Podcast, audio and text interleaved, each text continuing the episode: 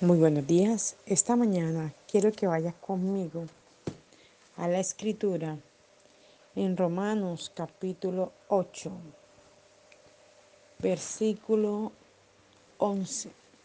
Romanos 8, 11.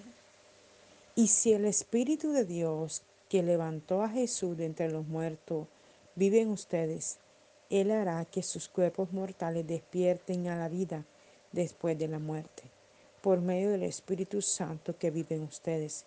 Así que, amados hermanos, ustedes no están obligados a hacer lo que la vieja naturaleza les dice. Si lo siguen haciendo, están perdidos y perecerán. Pero si mediante el poder del Espíritu Santo destruyen la vieja naturaleza y sus obras, vivirán. Porque los que se dejan conducir por el Espíritu de Dios son hijos de Dios. No debemos actuar como esclavos serviles y cobardes, sino como verdaderos hijos de Dios, como miembros adoptivos de su familia, que pueden llamarlo Padre, Padre, porque el Espíritu Santo nos habla a lo más profundo del alma y nos asegura que somos hijos de Dios. Y como somos sus hijos, compartimos su riqueza, pues todo lo que Dios le da a Jesucristo es ahora también nuestro. Pero si compartimos su gloria, también hemos de compartir su sufrimiento. Sin embargo, lo que ahora sufrimos no tiene comparación con la gloria que nos dará después, porque la creación aguarda con paciencia y esperanza el día en que Dios ha de resucitar a sus hijos. Ese día las espinas, los cardos, el pecado, la muerte y la podredumbre impuestos al mundo por mandato de Dios desaparecerán y el mundo que nos circuncida compartirá la gloria, libertad del pecado que disfrutan los hijos de Dios. El Señor bendiga su palabra. Mientras el Espíritu Santo me mostraba esta palabra para este devocional esta mañana, mi espíritu se regocijaba en Dios porque verdaderamente se pasan pruebas, momentos difíciles, circunstancias adversas cosas que atacan al alma, al espíritu, al cuerpo y que tratan de hablar al corazón del hombre que Dios no tiene una respuesta para él. Pero viendo esta palabra, veo la respuesta de Dios. Dice, y si el Espíritu de Dios que levantó a Jesús de entre los muertos vive en ustedes, Él hará que sus cuerpos mortales despierten a la vida después de la muerte por medio del mismo Espíritu Santo que vive en ustedes. Qué hermoso. Y pareciera que fuera como un trabalengua, como una cosa así que no pudiéramos entender y que particularmente a mí me pasaba que antes yo no podía entender el libro romano, la carta a los romanos. Es una cosa que yo decía, pero parece un trabalengua, una cosa rara. Pero mira, es tan tremendo lo que quiere decir esta palabra. Este versículo 11 Dice, y si el Espíritu de Dios que levantó a Jesús de entre los muertos, el Espíritu Santo, el que fue dejado sobre la tierra para ayudarnos en todo, fue el que resucitó a Jesús de entre los muertos. Y ahora nos permite vivir en nosotros. ¿Cómo? Jesús vive en el corazón de cada hombre y mujer que decide aceptarle en su vida como su único y suficiente Salvador. Jesús fue el que entregó su vida y murió en el Calvario, pero que no quedó allí. Cuando lo colocaron en la tumba y estaba muerto físicamente, el Espíritu de Dios le resucitó y permitió a sus discípulos verlo vivo. Pero luego ascendió al cielo, a sentarse a la derecha del Padre para defendernos ahora nosotros que estamos en la tierra. Dice, ese mismo Espíritu Santo, Él hará que sus cuerpos mortales, cada uno de nuestros cuerpos que son mortales, que no es inmune a ninguna enfermedad ni a ninguna cosa. Solo la inmunidad de Cristo puede estar en nosotros para evitarnos que cualquier enfermedad nos pueda atormentar, molestar, perturbar, robarnos el gozo, la alegría, la paz. Y si el Señor lo permite, es para enseñarnos, catapultar nuestra fe, levantarnos a confiar en lo que Dios ya ha hecho en nosotros. Dice, despierten a la vida después de la muerte, porque es que Satanás quiere hacernos morir en vida. robarnos la fe que mantenemos en el Señor, hacernos creer que Dios no nos escucha, que no nos ve, que no está allí con nosotros. Y es como morir en vida, morir en pecado, en situaciones adversas, enfermedades, en cosas difíciles. Pero hoy el Señor nos está hablando a cada uno de nosotros que ese mismo Espíritu Santo viene a resucitarnos, a levantarnos del problema, de la dificultad, de la enfermedad, de la deuda, de las cosas que parecen imposibles, del pecado, de lo que nos asedia, de lo que nos persigue, de aquello que, que quizás nos dicen no puede salir de allí. Yo le, le, hablaba a dos hermanas en estos días, le decía que ahora Dios me había hecho entender más profundamente lo que siente un adicto ¿Cómo hace para dejar la droga? Estoy en el proceso de dejar de tomar azúcar en los jugos, en, en las diferentes cosas que se usa el azúcar, porque estoy tratando de bajar de peso. Y una de las cosas que hay que dejar es, es el azúcar. Y las papilas gustativas comienzan a pedirme azúcar de una manera tan tremenda que me toca coger un vaso de agua y tomar agua hasta que se me quite esa sensación. Y escuchaba a un médico explicar que cuando comienzas a dejar de tomar azúcar en el jugo, en el café o, tomar, o comer dulce en cualquiera de las presentaciones, el cuerpo eh, comienza a hacer como un efecto adverso y comienza a la gente a dañarse el genio, a ponerse de mal genio, eh, y comienza el cuerpo como a sentirse cansado, como sin fuerza, comienza el cuerpo a, a, a, tener como reacciones negativas, pero es a causa de la liberación del azúcar. Y yo decía, wow, qué tremendo. Decía que cuando comíamos algo que tenía que tener azúcar, sentíamos como que él estaba pasado de azúcar. Y ayer lo experimenté. Tenía muchos días que no tomaba ponimalta y me provocó y compré una ponimalta. Y cuando la fui a tomar, la sentía amarga, qué sabor tan desagradable. Entonces ahí comprendí lo que este doctor explicaba y le daba gracias a Dios porque me está dando la interés y la fortaleza de poder ir dejando el azúcar, porque mi deseo es bajar este sobrepeso que tengo. Estoy pasada en 15 kilos y he decidido dejar esto. Y así es el pecado. Uno tiene que decidir dejar el pecado, dejar tantas cosas que a veces eh, nos cuesta dejar, ¿verdad? Queremos agradar a Dios, pero nos gusta estar en el pecado, en las cosas. Y el pecado nos impide crecer, madurar, aprender. La Biblia dice, el que sabe hacer lo bueno y no lo hace, le es contado por pecado. ¿Cuántas cosas hay en nosotros que sabemos que no son buenas y que tenemos que dejarlas? Yo recuerdo que en algún momento un discípulo me decía, yo quiero dejar de, estar murmurando, hablando mal de los demás, porque es cierto que yo no puedo escuchar un comentario de alguien porque lo transmito a otro y sé que esto no está bien. Y me sorprendía la actitud tan hermosa de esta persona de reconocer que eso no estaba bien y que quería ser libre de eso. Tremendo, ¿verdad? Cuántas cosas hay en nuestro espíritu, en nuestra mente, en nuestro corazón, en nuestra alma, en nuestros cuerpos, que no le agradan a Dios. Prácticas de palabras, de hecho, muchas veces por nuestro argón eh, de, de los países al cual pertenecemos, hablamos de una manera incorrecta, decimos palabras soeces, vulgares, y decimos, no es que aquí en mi país o mi nación o mi costa donde vivo se habla así nosotros ya tenemos un, una palabra, una manera de hablar del reino de los cielos y hablamos conforme a la palabra que está escrita. Por eso cuando leemos la escritura diaria y continuamente, nuestras palabras son cambiadas. Nuestro temperamento es cambiado, nuestras acciones son cambiadas, porque la palabra comienza a transformarnos. Y sigue diciendo la palabra del Señor. Así que, amados hermanos, ustedes no están obligados a hacer lo que la vieja naturaleza les dice. ¡Wow! Qué hermoso. Dice que la carta a los romanos fue escrita por Pablo. Imagínate a Pablo diciéndote esto. Ya tú no estás obligado. Es que la carne te obliga, te obliga. Si la persona es un adúltero, lo obliga a adulterar, a hacérsela a la esposa cuantas veces vea a una mujer bonita.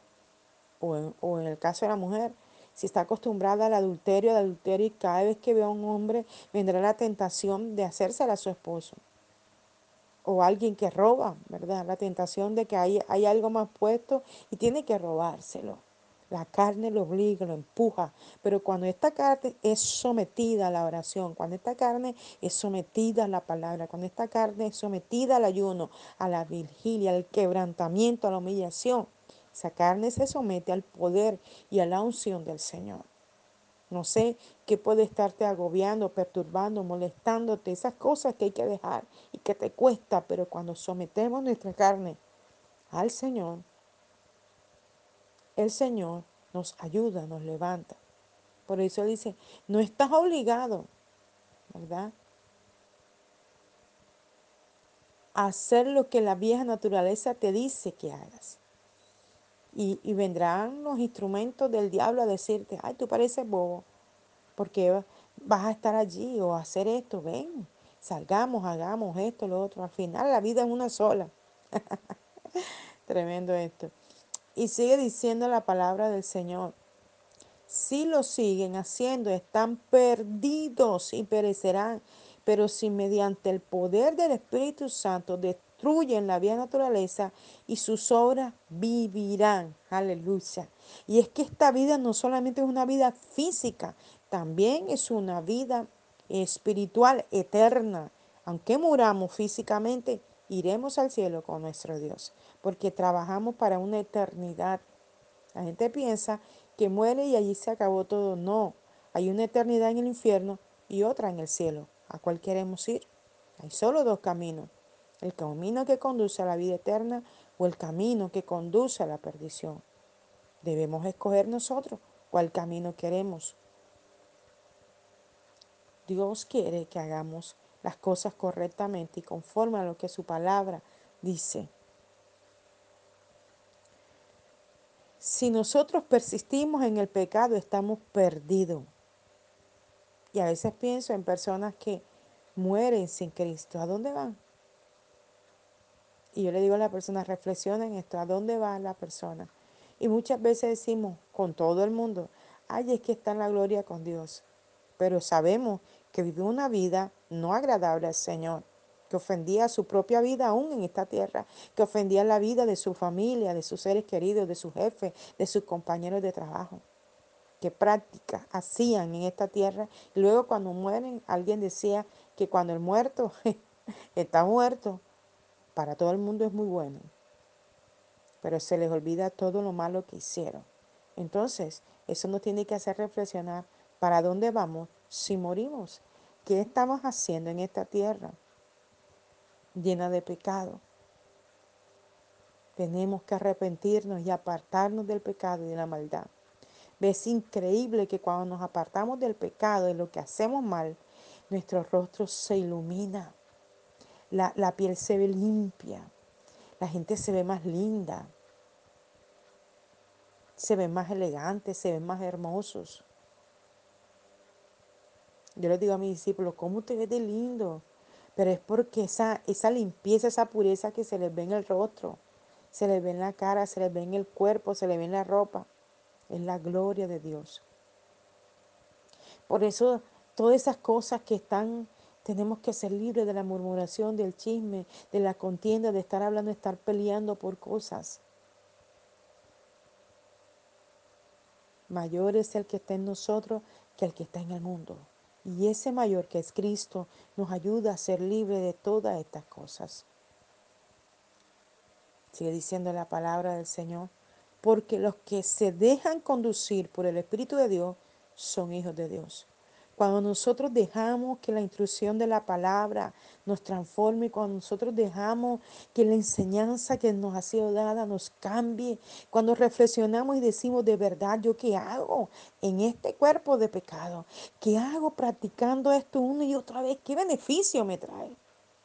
El ladrón roba, hasta mata, ¿verdad? Y te roba su casa y digamos se robó 30 millones de pesos Yo veía el testimonio de un joven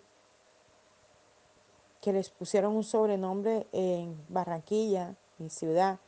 Un joven, no tenía más de 20 años. Le, la policía le puso pupileto y era homosexual. Y el joven eh, robaba, se metía con una facilidad a las casas y robaba. Lo abandonó su mamá, su papá y se metía a robar. Y se robaba mucho dinero. ¿Y qué hacía? Se iba de viaje a muchas ciudades de nuestro país, Colombia, compraba relojes, ropa de marca, se llevaba a todos los amigos, comían de todo. Y a la final, ¿dónde están todos los que con él practicaron el pecado, el homosexualismo, practicaron con él el robo? Él robaba solo, pero compartía su robo con todos sus amigos. Y lo entrevistaron y él dijo que era que él quería vivir bien, que él quería tener ropa de marca, relojes de marca, tenía más de 30 relojes de marca, zapatos, más de 40 pares de zapatos, ropa de marca. ¿Y quién está gozando de todo eso si en la cárcel no puede tener todas esas cantidades de cosas? ¿Quiénes comieron a costillas de él las grandes comidas, hicieron los grandes viajes? Mm. Gastaron dinero en cantidad porque él quería una vida así. Ahora él está solo en la cárcel. ¿Y dónde están los amigos que disfrutaron con él? A veces las, pensamos que yo disfruto de este pecado, de este adulterio, me lo gozo en este momento, pero no piensa en el futuro. ¿Y cuántas han quedado embarazadas habiéndose acostado con el esposo de la amiga o de la hermana y luego no pueden ocultar el embarazo? O que se acuestan eh, teniendo su esposo con otro hombre, o el hombre que se acuesta con otras mujeres y después le sale la barriga a la mujer y después no quiere que la esposa se entere.